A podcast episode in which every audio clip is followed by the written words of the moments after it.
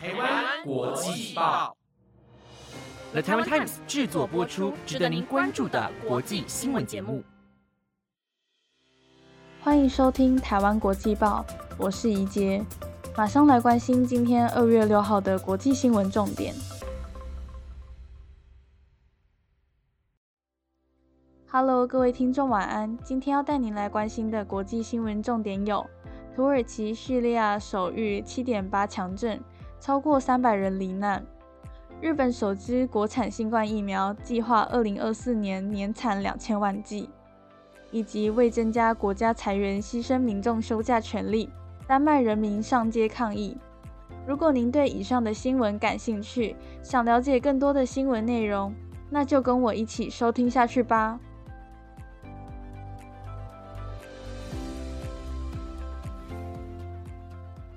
今天的第一则新闻要带您来关心土耳其、叙利亚首日7.8强震，超过三百人罹难。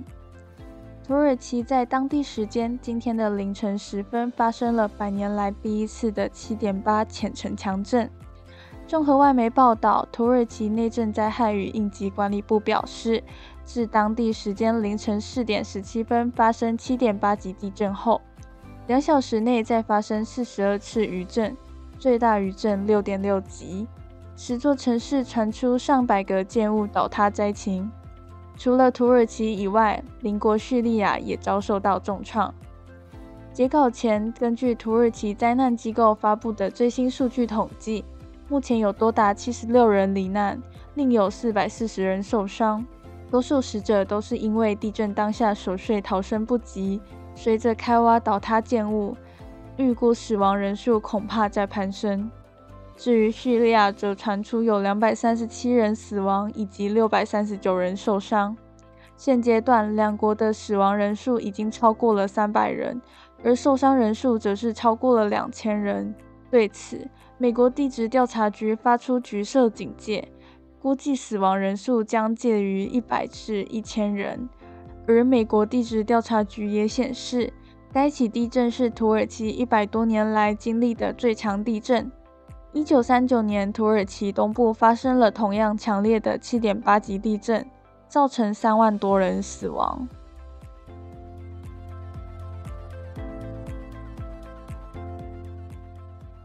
接下来这则新闻要带您关注到，大陆释出侦察气球侵犯他国主权。中国侦察气球日前侵入美国领空，行经敏感军事地点后遭美军击落。CNN 报道，哥斯达黎加和哥伦比亚有关当局证实，上周也曾在两国领空侦察到类似的白色大气球。美国广播公司新闻网指出，中国的侦察气球遍布全球五大洲，是解放军气球舰队的一环。哥伦比亚空军证实，三日在该国领空侦察到特征类似的气球。各国空军三日发表声明表示。空军正在与其他国家和机构合作，找出气球的来源。这枚气球在被各国国防系统追踪后，已离开该国领空。哥斯达黎加四号晚间也证实，二日在首都圣荷西上空看到类似被美国击落的白色气球，但是这枚气球没有在哥斯达黎加境内继续行进。该国没有进一步调查的计划，因为气球已经消失了。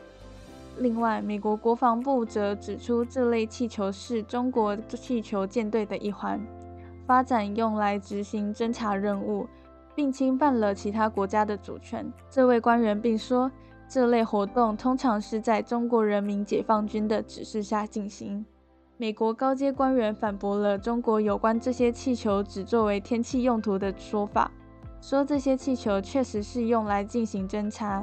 因为这些气球还有一项显著的特征，那就是底部悬有金属支架，上面有着收集枪设备和太阳能电池板。而纽约五角大厦自2021年来已调查366起无法解释的事件，其中163起涉及气球。这些发生异常监视的地点，包括内华达州法伦海军航空基地和日本美军陆战队岩国航空基地，但未点名中国是幕后黑手。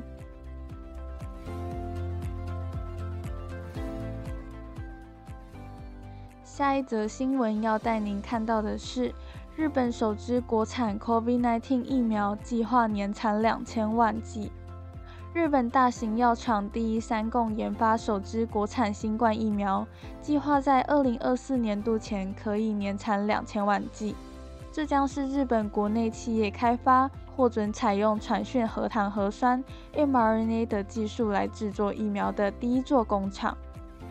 第一三共研发的 mRNA 新冠疫苗将在子公司，也就是第一三共 Biotech 公司生产。第一三共 Biotech 公司将修建部分已经有的疫苗工厂，并且引进生产新冠疫苗的设备。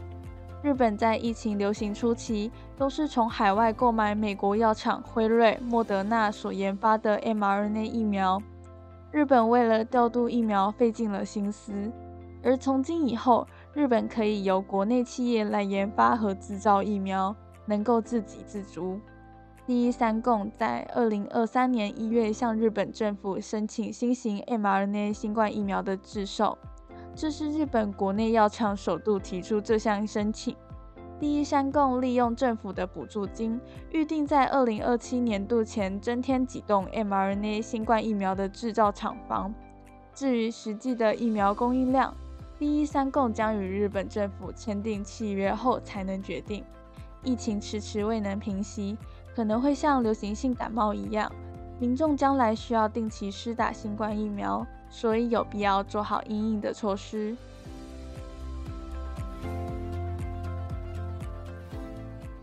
下一则新闻带您看到，北韩将派五百男往乌东驻俄重建战区。俄乌战争持续，北韩与俄罗斯之间呈爆出秘密交易军火。近日，南韩媒体报道。北韩将从俄罗斯的朝鲜企业派出三百至五百名男性至乌克兰东部，协助俄国战区重建，引发外界关注。南韩媒体《每日朝鲜》引述俄罗斯的消息人士指出，虽然北韩政府没有说明任务性质，但作为雇佣兵参战的可能性很小，否则就会正大光明表示北韩派兵参加俄乌战争。因此推断，这批人员主要任务是参与战区重建。报道指出，一月二十号，北韩政府曾要求驻俄罗斯的哲贤建设、金陵建设等贸易公司选拔至少三百至五百名男性，派往乌克兰东部地区。这批北韩男性最快可能在二月中或三月被派出。这几间公司都与北韩军方有关联。可见，北韩政府是想派出士兵或维安人员，因其更具隐秘且容易进行管理。同时，为了防范发生逃跑事件，选拔对象皆为十九至二十七岁的已婚男性，他们的亲人多半仍在北韩国内，易于控制。消息人士表示，先前北韩已派人力前往乌克兰东部一事，在国内进行两次选拔工作。但因国际局势等原因，暂时没有派出。这次北韩直接从位于俄罗斯的朝鲜军方企业派人，主要考量为时间和费用，以及国际社会的监督和批评。有消息人士表示，北韩劳工将获得比在俄罗斯工作薪资高三倍的待遇。不过，这些劳工的收入最终都将缴回北韩政府。目前还不清楚北韩派人的原因为何。另据路透社报道，乌克兰总理史米加尔表示，一座高压变电所发生严重事故，导致南部港市敖德萨和附近地区普遍停电。他说，事故规模很大，不可能立即恢复电力供应，尤其是对重大基础建设的电力供应。敖德萨市是乌克兰南部濒临黑海的主要港市，在乌尔战开打前拥有一百万人口。预期下周许多时候将降至摄氏零下。史米加尔说，他已经下令乌克兰能源部紧急运送全国库存中所有可用的高功率发电机，以其在一天内送到敖德萨，并下令外交部请求土耳其派出载有发电设备的电力船，以协助敖德萨恢复供电。此外，联合国粮农组织表示，俄罗斯入侵乌克兰后，去年三月粮价创下新高。今年元月价格连续第十个月下滑，至今已回跌大约十八 percent。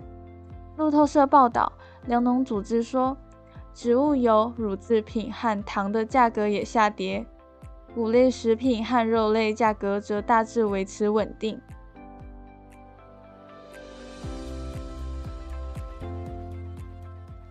今天的最后一则新闻带您看到。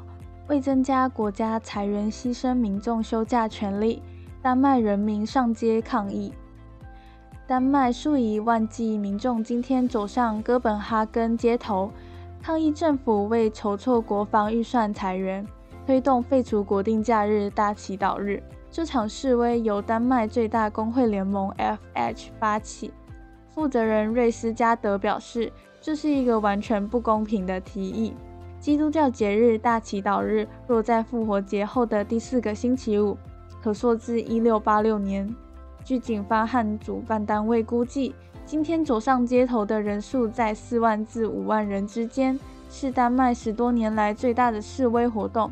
抗议群众聚集在国会外，高举写着“别插手我们的假期，对战争说不”的标语。丹麦总理希望利用废除大祈祷日产生的资金提高国防预算，以便提前三年，也就是二零三零年就实现北大西洋公约组织设定的国防开支占国内生产毛额二 percent 的目标。但丹麦工会联盟主张，让丹麦人多工作一天的决定违反工会和政府谈判达成神圣不可侵犯的集体工资协议。工会反对派议员和经济学家都质疑提案效果。部分经济学家说，效果不可能长久，因为劳工会想办法调整工作时数。抗议民众当中，18岁学生欧佛格德表示，他站出来是为了支持丹麦模式。他告诉新法社，不改变丹麦模式是非常重要的，因为改变这个案例是一回事，但他们下次会怎么做？